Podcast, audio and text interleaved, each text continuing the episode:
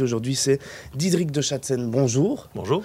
Aujourd'hui, on va parler de l'Ukraine, de la guerre qui est euh, en cours, de voir quel est le rôle de l'Union européenne, notamment euh, dans cette guerre.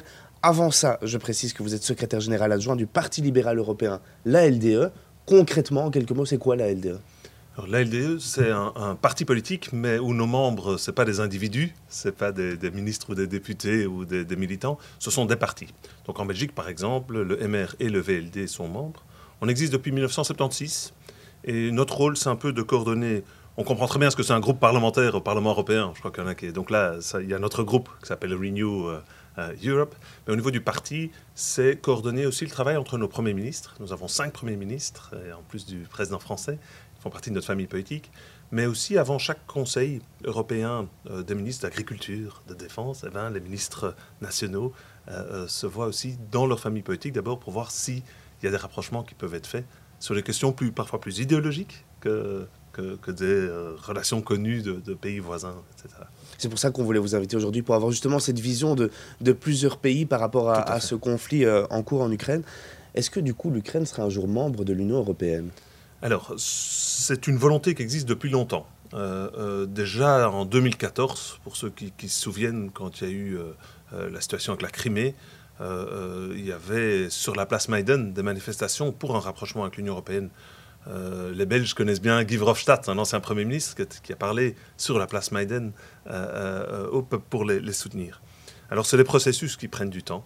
12, 14 ans parfois. Oui, même plus long pour certains pays aussi. et je crois que ça, c'est une question qui n'est euh, pas encore résolu. Je crois qu'il y a une volonté. Même dans mon groupe parlementaire, j'ai encore entendu, il y, a, au moins une bonne dizaine, vingtaine de députés qui disent qu'il faut pouvoir modifier un peu ces procédures sans renier sur la qualité. Le critère de Copenhague, c'est un peu notre, vache sacrée euh, euh, au niveau de l'Union européenne. Donc on ne va pas dessiner sur les critères. Et donc, ça veut dire quoi aller vite? Est-ce que ça veut dire euh, six mois? Non, ça, personne n'y croit, mais c'est important de le clarifier parce que peut-être donc mais est-ce que ça pourrait être plutôt cinq ou 6 plutôt 13 ou 14, c'est peut-être là où, où, la nuance... Année, donc. Hein. Année, année. Non, c'est quelque chose qui est lent parce qu'il faut discuter. Euh, euh, il faut modifier la loi nationale, il, faut, il y a des règles à respecter, il y a des, l'influence qu'aura sur une, politique agricole commune. Enfin, ça, a beaucoup d'effets. Donc, plus vite, et ça c'est plus personnel, plus vite que 4-5 ans, ce serait... Mais ceci dit, il y a d'autres approches. Il y a, des, il y a des, partnership agreements, hein, des, accords qui peuvent avancer. Donc il y a beaucoup d'autres façons mais un, membership pur et simple, ça ne va pas rapidement, cette chose-là. Le parti du président ukrainien, justement, est-ce qu'il est déjà membre euh, de la il, il, vient de nous rejoindre, à une initiative d'ailleurs de, Georges-Louis Boucher. Euh, on a eu une réunion juste après l'invasion, le 28 février, une réunion des présidents des partis euh, libéraux. Et à l'initiative de Georges-Louis Boucher, il y a eu l'idée de dire, mais ils avaient déjà postulé pour être membres chez nous, parce qu'on est bien un parti européen, pas de l'Union européenne. Donc on a des membres en Grande-Bretagne, en Norvège, en Suisse, et on avait déjà des membres en Ukraine. Pour tout vous dire, on a cinq partis membres en Ukraine avec le parti de Zelensky. Et donc à l'initiative de Georges-Louis Boucher, ils sont devenus... La décision allait se prendre à Dublin, à notre congrès en juin, mais on leur a donné un statut assez exceptionnel et temporaire de membres affiliés. Et donc oui, le parti euh, euh, du président Zelensky fait partie de notre famille politique, avec cinq autres partis. Alors trois sont plus historiques, ne sont pas représentés au Parlement, sont peut-être plus petits.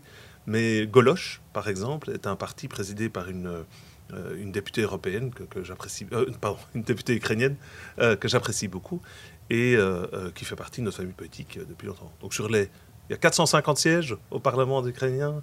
Zelensky, c'est 241 sièges. Il y en a encore 20 de notre autre parti Goloche. Donc on a 261 sièges sur, sur 450. Donc les libéraux en Ukraine, c'est de loin la plus grande force politique. Avant de revenir à, l'aide que peut donner euh, l'Union européenne vis-à-vis de l'Ukraine, et, quel est euh, pour l'instant le sentiment des pays autour? On mm. pense à l'Estonie, à la Lituanie, Lettonie, etc. Qu'est-ce qu'ils ressentent pour l'instant? Ils sont dans quel état d'esprit? Je, crois qu'il y a vraiment un élément de, de, quand même de peur, de crainte. Euh, pour eux, c'est assez proche. Hein. Je, regarde à, nos amis en Estonie, on est au gouvernement là, avec la première ministre Kaya Kalas. Euh, c'est des voisins qui sont très proches. Il y a déjà, ah, j'ai oublié de le dire, tout le monde l'ignore, c'est un peu le truc de Trivial Pursuit, mais il y a même une frontière avec la Russie sur le lac Peipsi, si je me trompe, qui n'est toujours pas tout à fait définie. Donc ça montre à quel point on se dispute un peu sur le lac où se trouve cette frontière. Donc ça, montre à quel point il y a encore des points à pas résolus. Euh, euh, et donc je crois que l'Estonie, la Lituanie et la Lettonie aussi, dans l'ordre des choses, soyons francs, je crois que c'est les Moldaves qui doivent s'inquiéter le plus maintenant. Hein. On l'a vu sur cette fameuse image euh, du, président euh, biélorusse, dernière dictature d'Europe. alors est-ce que c'est la Moldavie? Mais c'est vrai que si la Moldavie commence, alors je crois, je crois que plusieurs auront très peur de, que ça ne s'arrêtera pas là. Est-ce qu'on peut s'attendre justement à une intervention militaire de l'Europe ou de l'OTAN en Ukraine ou ça c'est exclu? Alors, alors la, exclu c'est difficile à dire. Il n'y a, personne qui est un expert total. On dit toujours on sait comment on arrive à une guerre, on ne sait jamais comment ça se produit. Il y a trop de facteurs. Donc je, je, vais juste donner mon opinion personnelle. Alors sur une intervention militaire européenne, ça je peux dire assez facilement que ça va être difficile parce qu'on n'a pas vraiment d'armée. Notre grand, grand succès récent, qui était lié euh, au développement avec, par rapport à nos relations euh, euh, euro-atlantiques, c'est qu'on a fait déjà un achat groupé de matériel militaire. C'est là où on est au niveau. Donc tu vois, de passer de là à une armée commune, on n'y est pas encore. Mais je crois, et c'est horriblement sneak de voir un peu du, positif dans ce conflit qui, nous touche tous, mais c'est vrai que ça a uni quand même les, les, partis européens à nouveau autour de cette question de défense qui, qui il y a une espèce de statistique européenne qui s'appelle Eurostat chaque année. Et il y, a, presque un consensus là-dessus que ce que les gens veulent, c'est une voix plus forte de l'Union européenne au niveau mondial, unie en affaires étrangères, en défense. Et c'est le point où on délivre le moins. Donc ça, je crois que c'est un élément. Euh, euh, euh, donc pour répondre à la question, pardon, une intervention militaire européenne, je ne crois pas. L'OTAN, c'est difficile pour l'instant. On a quand même des indications qui montreraient qu'on veut éviter une, intervention de l'OTAN, surtout du côté américain. À partir de quel moment l'OTAN interviendra dès qu'il y a un pays L'article 5, là, hein. donc ça, ça n'y a pas de problème. Ça, ça je crois, ça, je crois qu'on va honorer l'article 5. Donc si effectivement il y a une invasion des, pays membres de l'OTAN, euh, je, serais très surpris. Enfin, ça, ça, dénature tout le concept s'il n'y a pas le, ce, article 5, je crois, hein, qui dit qu'il faut donner assistance. Donc là, oui. Et concrètement, pour l'instant, du coup, que peut faire euh, l'Union européenne euh, vis-à-vis de l'Ukraine, vis-à-vis des pays proches de l'Ukraine? Qu'est-ce qui a été fait pour l'instant? Alors, je commençais par les petites étapes, hein, et c'est pas. Euh, ou bien je vais le formuler différemment. Il y a une, association maintenant qui est très visible sur Bruxelles, qui est Promote Ukraine. Promote Ukraine, ce sont des journalistes indépendants, des volontaires, et, et, en fait, ils ont formulé, je trouve intéressant, ce que l'Ukraine demande. On va peut-être le faire comme ça, et puis on dira ce qu'on peut répondre. En fait, eux, ils ont quatre demandes. Je dis bien que c'est les leurs et pas les nôtres. C'est le fameux no-fly zone. Un no-fly zone, c'est pas léger, on en reparlera. Hein. C'est les corridors humanitaires. Alors là, je crois qu'on est tous euh, unis autour de ça. Ces fameux, euh, c'est sur ce système d'échange financier SWIFT qui se trouve à la Hulpe. Hein. on rappelle souvent les Belges un peu du, euh, de, disconnecter toutes les banques, parce qu'il y en a sept pour l'instant quand retiré, ça fait 30%, il en reste d'autres. Et puis il y a l'embargo sur, sur, le pétrole et le gaz. Ça, c'est quatre mesures que demandent les Ukrainiens. Et là-dessus, on est d'accord au niveau de l'Europe? Non, pas surtout. Euh, alors, sur le no-fly zone, no-fly zone, c'est en fait relatif à ce que tu disais avant, parce que fermer l'espace aérien, dans notre vie, on l'a déjà fait quatre fois, je crois. Hein, donc, c'est pas quelque chose qui est tout à fait. Euh, euh, donc, je crois que même notre génération, il y a eu, eu l'Irak en 99, il y a eu la Bosnie, il y a eu la Libye, même plus dernièrement. Et tu vas me dire, mais qu'est-ce qui change maintenant? Et c'est quand même l'élément nucléaire. Euh, c'est le fait que les trois exemples que je tenais avant, il n'y avait pas d'armes nucléaires de l'autre côté. Donc un no-fly zone, c'est quand même, j'ai l'impression qu'il n'y a non seulement pas tout à fait un accord, en fait le no-fly zone, ça veut dire se lancer militairement, comme tu as dit avant. Et ça, on n'est pas à ce stade-là. Faudra, on n'est pas à ce stade-là. Pour les corridors humanitaires, là, tu vois que ça, ça semblait évident. Hein, il y a eu des discussions et finalement non, parce qu'il y a des est-ce qu'il y en a qui disent que les corridors humanitaires allaient directement vers la Russie, d'autres qui disent que Donc même cette question qui aurait pu être simple, où là je crois qu'il y a une union au niveau de l'Union européenne euh, euh, pour, vraiment établir cet élément-là, mais on n'y est pas encore tout à fait.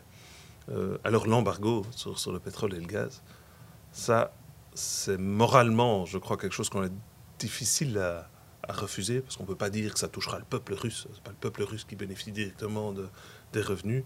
Ça ferait très mal, surtout à nous, euh, moi, je pense, je, vais peut-être citer euh, un, Premier ministre conservateur, un ancien Premier ministre conservateur, c'est euh, Stubb, qui est un ancien Premier ministre finlandais, qui lui disait, voilà, le, prix du gaz et du pétrole maintenant, il faut le voir un peu comme notre participation. et, je crois que c'est... Mais là, c'est une question assez fondamentale. Est-ce qu'on oserait cet élément-là les, les États-Unis l'ont fait, c'était plus facile pour eux. La Grande-Bretagne l'a fait un peu plus facile pour eux, mais pas tellement. Mais donc, est-ce qu'on oserait Et ça, je crois que moralement, ce serait très beau. Mais euh, surtout que c'est réversible. Tu peux racheter après si, le conflit est arrêté. Donc tout ça, c'est au niveau des sanctions qui sont prises ou qui sont en train d'être discutées euh, pour l'instant. Euh, au niveau des migrants qui sont en train de fuir leur pays. On a de plus en plus qui arrivent ici à Bruxelles. On commence à voir hein, les fils notamment, et, ça dans tous les pays. Qu'est-ce qui va être mis en place par l'Union européenne à ce niveau-là? Alors, il y, a déjà, quelque chose qui a été fait. D'une certaine façon, on peut être fier de, ce qui a été fait. Alors, les, très pro-européens, ils vont, ils vont être un peu déçus parce qu'on n'a pas fait plus, et, d'autres trouvent qu'on a déjà fait pas mal. Donc, Ici, maintenant, il y a déjà ce statut qui a été fait. Donc, ils ont tous un statut, maintenant, de réfugiés. Ça, facilite drôlement les choses. Euh, la Pologne, qui est vraiment celle qui accueille le plus maintenant, c'est les pays voisins qui accueillent le plus, n'ont pas encore tirer la sonnette d'alarme au même niveau que l'avaient fait à l'époque euh, l'Italie et la Grèce. Euh, euh, je crois qu'on a un peu d'expérience sur ce flux migratoire. Là, donc je crois qu'on va pouvoir obtenir un, espace commun. J'ai l'impression que du fait de la nature vraiment aussi européenne, plusieurs personnes ont des, amis très proches en, Ukraine, à Kiev, à Lviv, à, toutes ces villes-là. Je vois beaucoup plus encore une initiative de gens d'accueillir des, gens chez soi. Et donc je crois que ces, réfugiés, je, crois que cet accueil-là, j'ai bon espoir que ça se passera mieux que, dans d'autres cas, euh, parce que voilà, on, est, il y, a beaucoup de volonté d'accueillir aussi chez, les particuliers. Je crois que c'est une très chouette façon d'aider. De façon plus générale, et pour conclure cette interview, qu'est-ce qu'on peut craindre sur le long terme de notre côté au niveau de, de l'Europe? Quel impact peut avoir cette guerre euh, au niveau euh, de l'Union européenne? On peut déjà dire qu'on est au pire. Hein. On a une guerre sur notre continent. Euh, c'est déjà vraiment. ça n'était plus arrivé. Ça change beaucoup. Regarde, il y a des politiques. De, je, pense, à l'Allemagne qui a changé 70 ans de politique de défense en deux semaines. Hein. ils sont repassés aux 2% de dépenses militaires. Ils ont eu leur, leur je ne sais pas le montant exact, mais je crois qu'on parle de 100 milliards d'euros de mis de côté pour la défense. Donc le pire est déjà arrivé, je dirais. Euh, euh, euh, je crois que ce qu'on peut craindre, c'est effectivement une désillusion, peut-être, si ça prend trop de temps par rapport à, l'Ukraine, de se dire, mais enfin, si l'OTAN ne peut, pas me protéger, si l'Europe ne fait pas assez, est-ce euh, est-ce que c'est encore mon futur de s'orienter vers là? Et ce serait vraiment une perte, parce que je crois qu'il y a cette volonté qui existe depuis 2014, on va pas se disputer depuis quand euh, ça existe, mais en tout cas très fort depuis 2014, de vouloir se rapprocher de l'Union européenne, serait dommage, vraiment triste, si ça ne se matérialise pas. Euh, donc voilà, je crois que le, je ne veux pas dire que le pire est arrivé, mais le très grave est déjà arrivé. Et, le pire, alors, ce serait effectivement une, guerre aussi, un engagement militaire vraiment des pays, ce qu'on ne peut pas exclure. Euh, et peut-être encore de nous fragiliser entre nous, parce que ça fait très cliché, surtout pour les Belges qui disent que l'Union fait la force, mais dans le cadre de l'Union européenne, c'est vraiment vrai. Et, euh, ce serait très très dommage si, ça devait nous, nous diviser. on est plutôt dans l'autre sens. Diedrich de Chatzen, merci d'avoir été avec nous euh, ce matin. Je rappelle que vous êtes secrétaire général adjoint du Parti libéral européen, l'ALDE.